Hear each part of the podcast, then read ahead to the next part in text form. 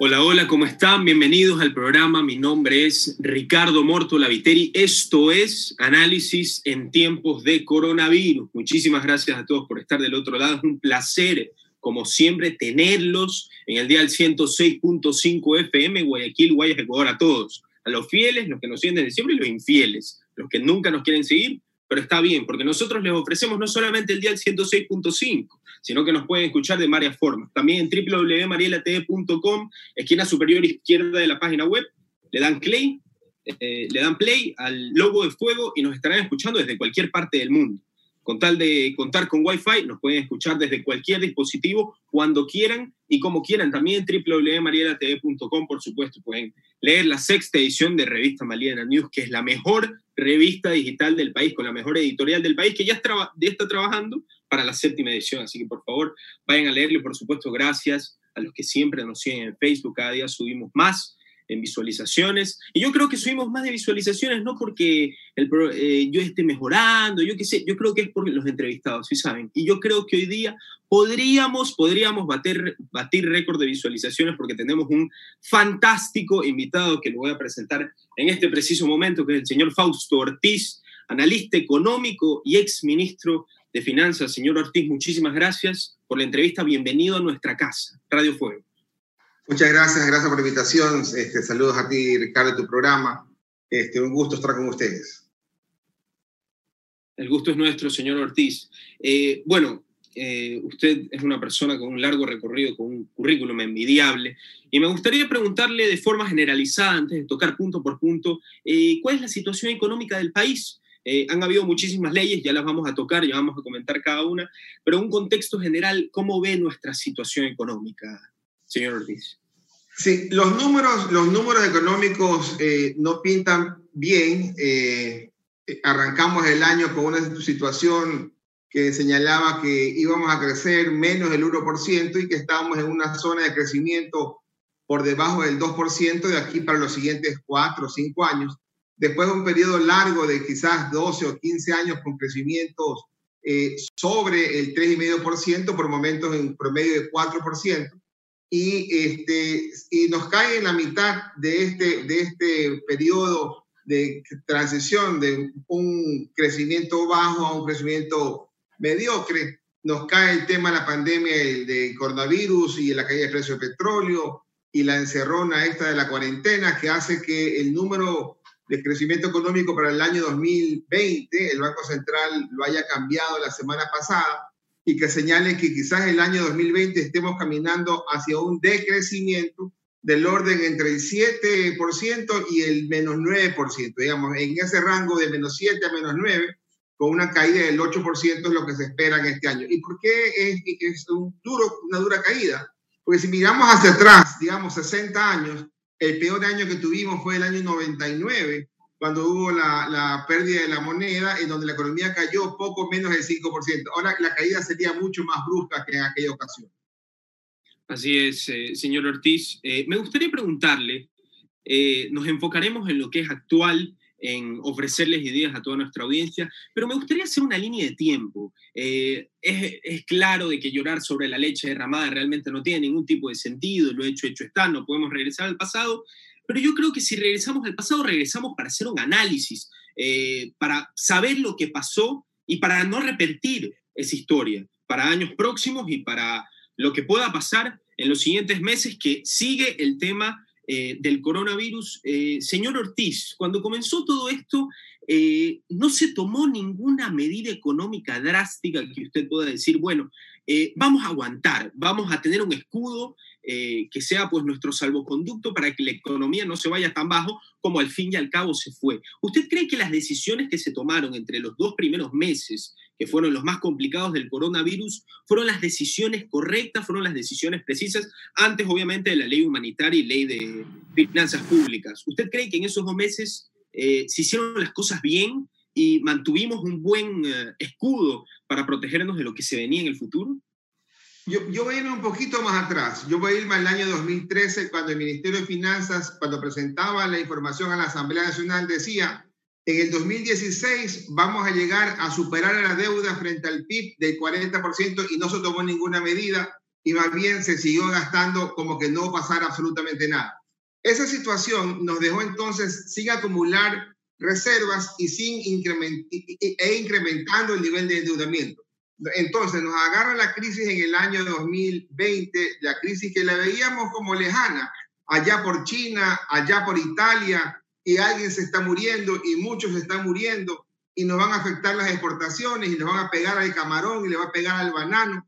Pero no podíamos y no pudimos en, el mes de marzo, inclusive hasta el 15 de marzo, cuando arrancamos la cuarentena, visualizar que en, en Guayaquil iban a morirse 10.000 personas por el coronavirus en los siguientes dos meses. Es decir, era muy complicado decir esto va a ocurrir en el futuro. Hoy día este, ya es más fácil ir este, visualizando lo que puede ir ocurriendo, sin embargo todavía la bolita de cristal no está bastante clara. Mira que a nivel global, el, el, el mundo cuando hace los análisis económicos dice, el país tal, digamos Estados Unidos, este, si, si es que la economía sigue como hoy día, va a tener una caída de 5%. Pero si vuelve a caer otra segunda ola y hay que volverse a encerrar, la caída va a ser mucho más brusca. Y así hacen los escenarios para muchos países con la posibilidad de que volvamos a tener el brote, de que volvamos a encerrarnos y que la economía quede golpeada. Entonces es, es como complicado poder sentarse hoy día y decir, no, ya pasó lo peor y simplemente vamos a ir saliendo el rojo al semáforo amarillo y después al verde y volverá a la normalidad con la vacuna. Vacuna que hasta ahora no la tenemos clara ni cuándo llegará ni la este, seguridad. Lo único cierto es que el mundo cambió, de que nuestros hábitos de consumo están cambiando. Esto de acá, eh, eh, el, programa tuyo, Ricardo, este, eh, hubiera sido impensado este, visualizar lo que esto iba a ocurrir un año atrás y que íbamos a estarnos conectando de esta manera para hacer un programa este, debido a las circunstancias globales. ¿no? Definitivamente, señor Ortiz. me gustaría preguntarle de la ley de finanzas públicas y la ley humanitaria. Em, era, ya estaba aprobada, eh, todavía no había sido puesta eh, en juego, por así decirlo, eh, pero hubo un veto a la ley humanitaria. El veto consistió, entre muchísimas cosas, primordialmente reducción en el plazo de pago en los servicios básicos, reducción en las pensiones escolares de hasta 25% y extender las facilidades de pago de, de el IES, de sí, del IES, eh, preguntarle, entre estas se tomaron muchísimas más medidas. ¿Le podría preguntar qué opina de este veto que se tomó de la ley humanitaria y qué opina desde antes del veto de la ley humanitaria y la ley de finanzas públicas? Sí, el Código de las Finanzas Públicas era una ley que estuvo presentada en octubre del año pasado y que no tuvo la aprobación de la Asamblea y eso eh, de alguna forma marcó una, una inestabilidad en la parte eh, política, en la parte económica, y que se fue mezclando también con la subida de los combustibles y el brote de este, protestas del sector eh, de la CONAIE. Es decir, eso de la Código de Finanzas Públicas es una ley nuevamente presentada, que hay que ver el veto que presente el presidente de la República en estos días, para tratar de ordenar las finanzas públicas, restringir el crecimiento del gasto, no solo al gobierno eh, general, sino también que esta restricción del gasto controlado, de que no se desborde el gasto, también caiga en los municipios, que caiga en este, la seguridad social en función de, cómo se comporte la economía. Y la ley humanitaria sí es totalmente nueva, toda vez que la ley humanitaria eh, surge como consecuencia de la, de la crisis económica, el gobierno intentó este, con, con malos resultados, eh, y, entre comillas, afortunadamente con malos resultados, de poner unos impuestos en la mitad. Imagínense, estamos en crisis, la gente está perdiendo el trabajo, las empresas están tratando de ver cómo, cómo tienen este, el negocio andando hasta que se vuelva a reactivar. Y en eso el gobierno quería entrar y caerle con impuestos. Entonces no hacía mucho sentido. El gobierno se da cuenta, lee lo que estaba ocurriendo en la, alrededor de la aprobación, excluye el tema de impuestos, la ley es, es aprobada con las completas, por ahí con uno con un voto, dos votos, y luego hoy día el presidente de la República envía una reforma, que el veto, que trata de simplemente de, modificar leves cosas que la Asamblea Nacional tendrá que discutir y seguramente aprobar a la vuelta de los siguientes 30 días que tenemos de tiempo para que esa ley se vuelva eh, aprobada en la, en la Asamblea y ley de la República. Economista Ortiz, le pregunto, ¿qué hubiera modificado usted de esa ley humanitaria propuesta.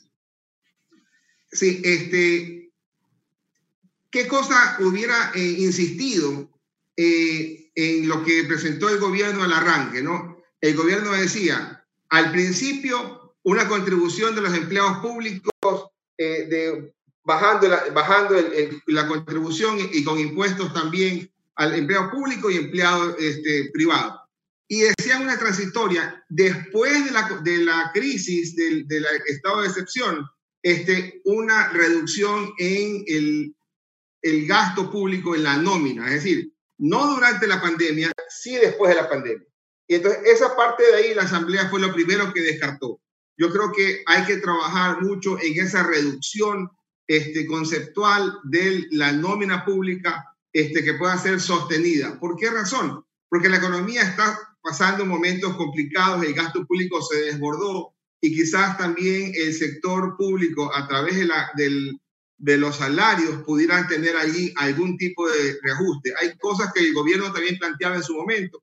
Los empleados públicos tienen 30 días de vacaciones, en su momento quisieron reducirlos. Creo que es momento de dialogar, chequear de qué manera pueden ir este, contribuyendo a que haya un menor gasto en nómina, no, en mi criterio, no brujo el gasto y no bruja la reducción de ese gasto, pero sí una este, disminución que haga que el, déficit fiscal vaya desapareciendo y que sea sostenible. Y que luego de que el gobierno haga el esfuerzo del gasto, entonces pueda tocar las puertas del sector privado para decir, ahora sí, vamos a hablar otra vez de impuestos, quizás en un segmento este, rico en la población, elevado de impuestos, de ingresos, para poder hacer algún tipo de eh, recaudación excepcional para tratar de atender eh, la crisis, pero luego que ya estemos montados en una senda de recuperación, no en el momento actual, en donde todavía estamos pensando si abriremos la tienda, si contrataremos a más gente o si me tocará despedir a tal o cual. Eh, hablando de recaudaciones, hablando de tarifas, señor Ortiz, le pregunto, em, ¿le convendría al, país poner tarifas planas en las importaciones para subir las recaudaciones? no es el momento hoy día de, las importaciones y tarifas planas para tratar de, de, recaudar más. Hoy día estamos con una situación compleja porque el precio del petróleo, que es nuestro principal producto de exportación hasta hace, hasta hace seis meses, ha caído.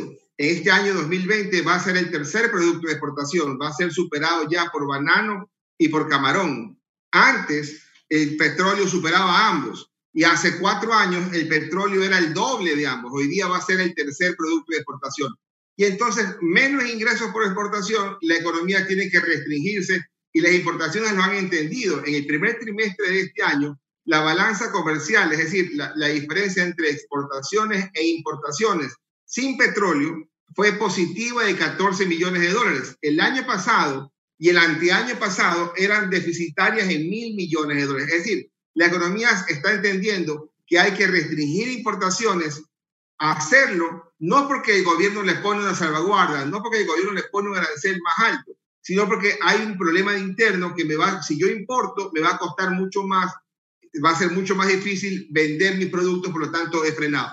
No creo que aranceles a salvaguardas, inclusive la tarifa plana, pueda ser una salida en este momento de crisis. Creo que hay que ir monitoreando muy de cerca que el sector importador este, esté, esté como estuvo el primer trimestre, bajo control, sin necesidad de complicarnos con más aranceles este, que nos incrementen los costos en este momento en donde lo que queremos es liquidez y liquidez también significa es productos baratos. Eh, economista, eh, como usted sabe, este programa es de muchísimas opiniones. Hemos tenido grandes personalidades como usted de la economía también eh, de la política. Uno de esos que yo recuerdo, y por eso se me viene esta pregunta, es el doctor Lenín Hurtado. Em, él nos comentó que en las crisis que ha tenido el país históricamente, este era su criterio, y lo dijo en este programa, eh, los empleados siempre son eh, los que terminan afectados, los que son los más afectados. me gustaría que comente usted sobre cuál es la relación actual del trabajador empleado. se han comentado también que muchos, muchas desafiliaciones del IES eh, obviamente algunas son por eh, decesos en el país, seguramente por desempleos, pero yo también creería que al menos una persona de todos los desafiliados del IES es desafiliación por falta de dinero, por falta de liquidez de las empresas que tienen empleados afiliados. ¿A qué se debe su opinión de esto, de la relación actual trabajador-empleado en el país? si uno dijera de las 200.000 personas que han dejado el, el, seguro social porque ya no están afiliados, que es el número que se está manejando de marzo hasta acá, yo me atrevería a decir que más del 90%, quizás hasta el 95%, sea consecuencia de que ha perdido el empleo. Y, y, sea consecuencia de que lo ha perdido el empleo mayoritariamente en el sector privado. No tanto en el sector público, que también podría ser el caso, pero mucho más fuerte es la pérdida en el sector privado. Y no es, no es nuevo, ¿verdad? Que el que más sufra es el sector laboral, porque aparte es el sector este, mayoritario, digamos, ¿no? Porque no es que hay este, 100 gerentes de una empresa y un empleado, hay quizás un gerente y hay 100 empleados. Entonces el impacto siempre se va a contar mucho más en la, en la parte más baja de la pirámide. Este, ¿Es justo o no? Yo creo que no es justo. No es justo que tengas que liquidarlo en esta coyuntura en donde te dicen, mira, por fuerza mayor tengo que liquidarte y no darte lo que te corresponde este, por ley si te hubiera liquidado hace tres meses. Yo creo que esa parte habrá que irla discutiendo. Los, los empleados tendrán posibilidad de defenderse, tienen un periodo de tiempo importante, quizás tres años, para poder argumentar que ha sido afectado su este, estabilidad y, y, su, eh, su bienestar. Este, pero no es menos cierto que algunas empresas están en la disyuntiva. Eh, cierro estas tiendas y salvo el negocio restante o no hago nada y quiebro con todo el negocio. Y al final, en vez de afectar a un grupo de empleados pequeños, terminaré afectando a la gran mayoría. La situación es complicada, no es tan fuerte el impacto de la crisis en el 2020 como fue en el 99. En el 99 se nos llevaron todo el patrimonio, se nos llevaron todo el sueldo, se nos llevaron todo el valor de nuestras propiedades. Tan fuerte fue el impacto que casi dos millones de personas pudieron o tuvieron que salir a buscar mejores días en el extranjero. La situación hoy día es distinta, hay estabilidad cambiaria este, porque tenemos una moneda dura que es el dólar. Hemos perdido 200 mil personas, quizás los números digan que se puedan perder hasta 500 mil o 700 mil personas eh, que estaban laborando y no hay alternativa de abandonar el país para buscar mejores días en Estados Unidos o en Europa, porque también allá están atravesando la misma, la misma crisis. En Estados Unidos los índices de desempleo superan el 20%, o sea, números que no los habían visto este, desde la Gran Depresión de los años 30. Entonces, el mundo está con una crisis fuerte. El, el, asunto es que ojalá el Estado pudiera dar este, apoyo a aquellas personas que están perdiendo su trabajo. Algo hay en la ley humanitaria para eh, hacer mucho más ágil el tema del desempleo, de, el seguro de desempleo de seguro social, la cesantía y alguna otra contribución adicional del gobierno y ojalá las condiciones se fueran dando eh, para mejores días y la gente pueda volver a contratar a, a las personas que están perdiendo el día de su trabajo. Así es, eh, economista. Pero me parece interesante, eh, muchísimas personas han mostrado su molestia en la sociedad ecuatoriana principalmente, varios entrevistados me han dicho de que pagarle al fisco como una de las primeras medidas para salir de la crisis no es lo correcto. Eh, me remito principalmente al, doctor Fidel Márquez, lo tuvimos esta misma semana. Él me comentó que la reducción de impuestos eh, sería bueno para generar menos gastos en las familias ecuatorianas y así devolverle la plata a la gente, que la gente tenga dinero en sus manos, que tenga mucho más dinero de lo que debería tener para así que se cree pues ese incentivo de mover la economía. ¿Está de acuerdo con esto? ¿No cree que el gobierno debió haber devuelto debió haber devolvido la plata a la gente para que se mueva más la economía ecuatoriana? A ver, es que como concepto está por ahí sonando bien, pero la realidad te dice otra cosa. ¿Quiénes son los que más pagan impuestos? Este, ¿Un número enorme de ciudadanos o un número reducido de ciudadanos? En, los impuestos a la renta lo pagan un número reducido de ciudadanos y no lo paga la gran eh, cantidad, el grueso de la pirámide, de la parte inferior.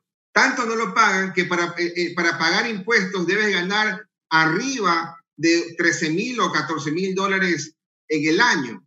¿ya? Entonces, y esa cantidad deja por fuera un, buen número de ciudadanos que tienen el, trabajo con el básico o un poquito más que el básico y, o el doble del básico. Entonces, el impuesto a la renta, que es el impuesto que debería ser el llamado a, a contribuir para que los que más tengan, más puedan apoyar y ojalá eso se pueda hacer un poco más adelante cuando ya la crisis sea, eh, se empiece a superar.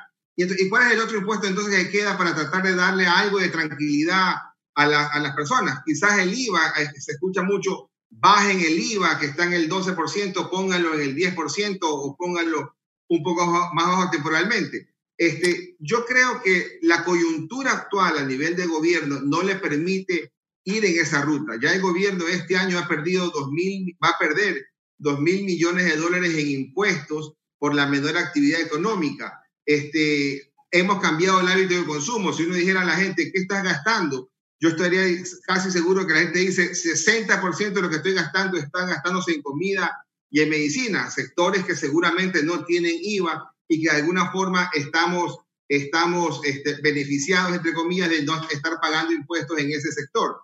Y el asunto acá es cómo logramos que el, la gente pueda este, tener el campo en funcionamiento, el sector agrícola, que es el que nos ha salvado la campana, porque el sector agrícola es el que sigue dándonos los alimentos y, la, y los productos que están en, en, la mesa todos los días en nuestros hogares. El sector de exportación, ojalá el sector de turismo que puedan tener algún tipo de ventaja. ¿Y qué se le podría dar a la gente para que se sienta alivio? yo creo que, que nos causa un poco de molestia que dicen, a Colombia estamos exportando energía eléctrica y la estamos exportando a 2, 4, 6 centavos el, el kilovatio, por poner una cifra. Y en cambio, internamente pagamos la luz a 9, 13, 15, 17, 25 centavos. Entonces, quizás en este periodo de tiempo este, hay que bajar ese costo para que la gente sienta que la planilla de luz, la planilla de agua, no es tan fuerte. Entonces, el Estado puede entrar ahí a tratar de ayudarnos en esa, en esa línea. Y en el caso, y en el caso del, del, del cambio de, de, lo que está ocurriendo, en la casa ahora están los muchachos estudiando, en la escuela hay, más luz, hay más, hay más este gasto eh, eh, que se está haciendo y que, también la, gente sentiría un alivio. Este, por ahí el gobierno podría dar alguna, algún espacio de apoyo, a diferencia de los países vecinos. Ellos dicen, yo voy a destinar 5% de mi Producto Interno Bruto, 7% de mi Producto Interno Bruto para ayudar a las empresas y las personas. En Ecuador eso sería como 7 mil millones de dólares, pero en este caso no podemos. El Estado con las completas dice que va a dar mil millones de dólares. ¿Y por qué no puede el Estado? Porque dar 5 mil millones de dólares significaría tomar 5 mil millones de dólares adicionales a los 10 mil millones que tiene que tomar este año para pagar su déficit fiscal, que es enorme. Así es, economista. Eh, bueno, las medidas eh, que ha tomado el gobierno y pues las ideas que nos han brindado otros entrevistados las hemos deshebrado, las hemos comentado en este momento, eh, pero al este ser un programa de opinión economista me gustaría eh, que usted dé nuevas ideas, que usted nos proponga algo. ¿Qué usted ha pensado, eh, habiendo ocupado el puesto de exministro de Finanzas y ser un gran economista, qué ideas cree que podría salvar o al menos incentivar eh, la economía y el trabajo en el país eh, para los siguientes meses y, y nivelar eh, económicamente la República del Ecuador. Sí, este, lo más importante, lo más importante es poder achicar el tamaño del gasto en aquellos proyectos que claramente son intrascendentes, que no tienen mayor impacto y que podrían este, atrasarse, digamos. ¿no? ¿Nos podría poner un ejemplo? En el presupuesto del Estado, por ejemplo, hay, hay algunos rubros que, este, que se ubicaron ahí para por si acaso toca hacer un gasto, pongamos ahí alguna cuestión. Eh, hace días este, en las redes sociales alguien decía, mira, aquí hay 500 millones en cartografía. Eso, eso de ahí, este, efectivamente, estaba en el presupuesto del Estado original que envió el gobierno a la Asamblea, la Asamblea se dio cuenta, hizo el reclamo al gobierno y el gobierno lo excluyó de, la, de, la, de su presupuesto del Estado. Pero se les quedó por ahí otro rubro que también salió en las redes sociales que dice plantas. En la cuenta 980515, plantas como bien de capital y tiene un rubro de 172 millones de dólares. Eso también debe eliminarse, es decir, hay que ir sincerando el presupuesto del Estado para ir chequeando exactamente cuál es el esfuerzo de reducir el gasto y luego también, este, ojalá, muchos controles en, el tema de las compras públicas para evitar sobreprecios, para evitar corrupción. Eso hay que, hay que trabajarlo fuertemente. Y hay otro rubro también por ahí que creo que, que soporta eh, mejoras. Hay, que pagar cerca de 500 millones de dólares por un arbitraje por alguna pelea perdida en el pasado. Yo creo que por ahí también hay espacio de decir, oiga, señor, que este, te voy a pagar. Si bien es cierto, el laudo dice que tengo que pagarle en este año, pero pongámonos de acuerdo para yo pagarle el año siguiente y tratar de ir pateando un poco hacia adelante ese tipo de situaciones. Entonces, hay que ir viendo qué puede el gobierno este, recortar en gastos sin que afecte la operatividad de, las funciones, qué parte puede hacer alguna alianza público-privada, si este proyecto de carretera le íbamos a hacer como Estado solamente, quizás veamos cómo lo vamos pasando hacia el sector privado. Y lo más importante, ir creando condiciones para que el sector privado pueda decir, voy a pedir plata del extranjero en forma de crédito, en forma de inversión, para que el sector privado dinamice esta economía golpeada. ¿Y qué puede ayudar en esa línea? Va a poder ayudar el acuerdo con el Fondo Monetario que tiene el gobierno de frente en estos dos meses, junio y julio, y la renegociación que está haciendo el gobierno de la deuda externa, que podría tener un fin tremendamente positivo para el país y que eso signifique entonces este, la posibilidad de poder incrementar un poco el gasto para eh, suavizar el impacto de la crisis y ojalá ir y atender a los sectores vulnerables con un poco más de fuerza por parte del gobierno. Economista, dos últimas preguntas para ya terminar la entrevista. Eh, usted habló de la deuda externa, le pregunto, eh, para atender el déficit fiscal y el pago de las restantes deudas, ¿cuánto dinero se necesitaría? Y con esto, eh, la ley de finanzas públicas y la ley humanitaria tuvo un objetivo, que es, por así decirlo, de la manera más fácil, ahorrar. ¿A qué cifra apuntó el gobierno recaudar en la ley humanitaria y qué impacto tiene en, como ya le dije previamente, el déficit fiscal y los pagos restantes de las deudas que quedan. Para hacerla fácil, el déficit fiscal inicial era 3.500 millones de dólares. El pago de deudas y pasivos eran 5.500. La suma de ambos eran 9.000 millones de dólares. Y esa era la cantidad de plata que el gobierno tenía que buscar en el año 2020. Le cae la crisis, se le caen 2 mil millones de dólares en impuestos, 2 mil millones de dólares en petróleo. Hay otros, otros rubros que se han caído también, que se compensan con la reducción de gastos, pero estos 4 mil millones son los que nos pasan factura. Por lo tanto, el déficit fiscal de 3.500 podría pasar a 7.500 y más los 5.500 de pago de amortización, estamos hablando de 13 mil millones de dólares de necesidad de financiamiento en el 2020.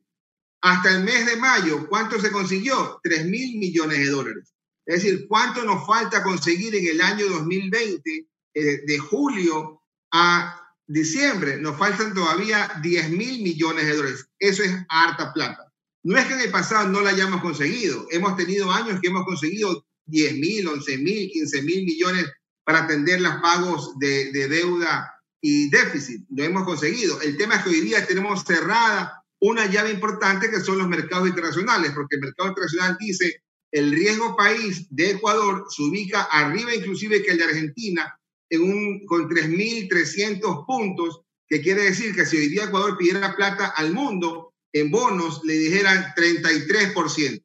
Es decir, no te damos plata. Y no te daremos plata, dicen ellos, hasta que finalmente nos pongamos de acuerdo en una negociación compleja que arranca en, en los siguientes días, en donde ojalá al final de estos dos meses de negociación, Ecuador sienta que ganó algo y que perdió algo, y que el, tenedor de deuda sienta que ganó algo y que perdió algo, y que en esas ganancias y pérdidas que tenga que ceder cada parte, pudiéramos tener un resultado completamente favorable para Ecuador, para los bonistas que hoy día tienen un papel que se tranza a menos de 40 centavos por cada dólar de, de valor nominal. Entonces hay que buscar que esa situación le permita a Ecuador ir bajando el nivel de deuda, bajando el costo financiero de la deuda y tratar de dejar mejor estructurado el, sitio fiscal, el, país, para el siguiente gobierno.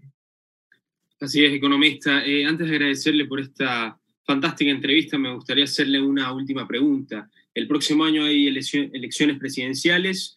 Eh, desde su opinión, su perspectiva, Em, ¿Qué forma de gobierno y qué ideología política y económica cree que sería la más favorable para el Ecuador para salir lo más rápido, lo más exitosamente de esta crisis económica, desde su perspectiva, obviamente, económica?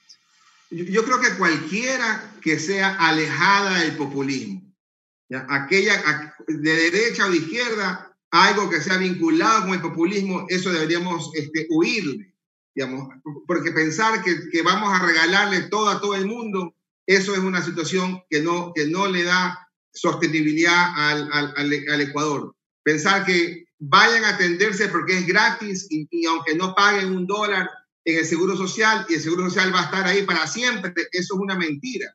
Entonces, cualquier cosa que no sea centrada en el populismo, que sea un, grupo de derecha, de izquierda, de centro, que entienda que hay que dejar a un lado el tema fiscal, olvidarse de los problemas fiscales para enfocarse en los temas de fondo que son el, crecimiento económico, la agricultura, la exportación, la salud, la educación, el, el bienestar de los ecuatorianos. Hay que olvidarnos ya del tema económico, pero para que aquello ocurra hay que dejarlo ya encaminado a una situación en donde no tengamos estos crecimientos bruscos todos los años del endeudamiento, que a la larga es intereses e impuestos y que no nos dejan operar.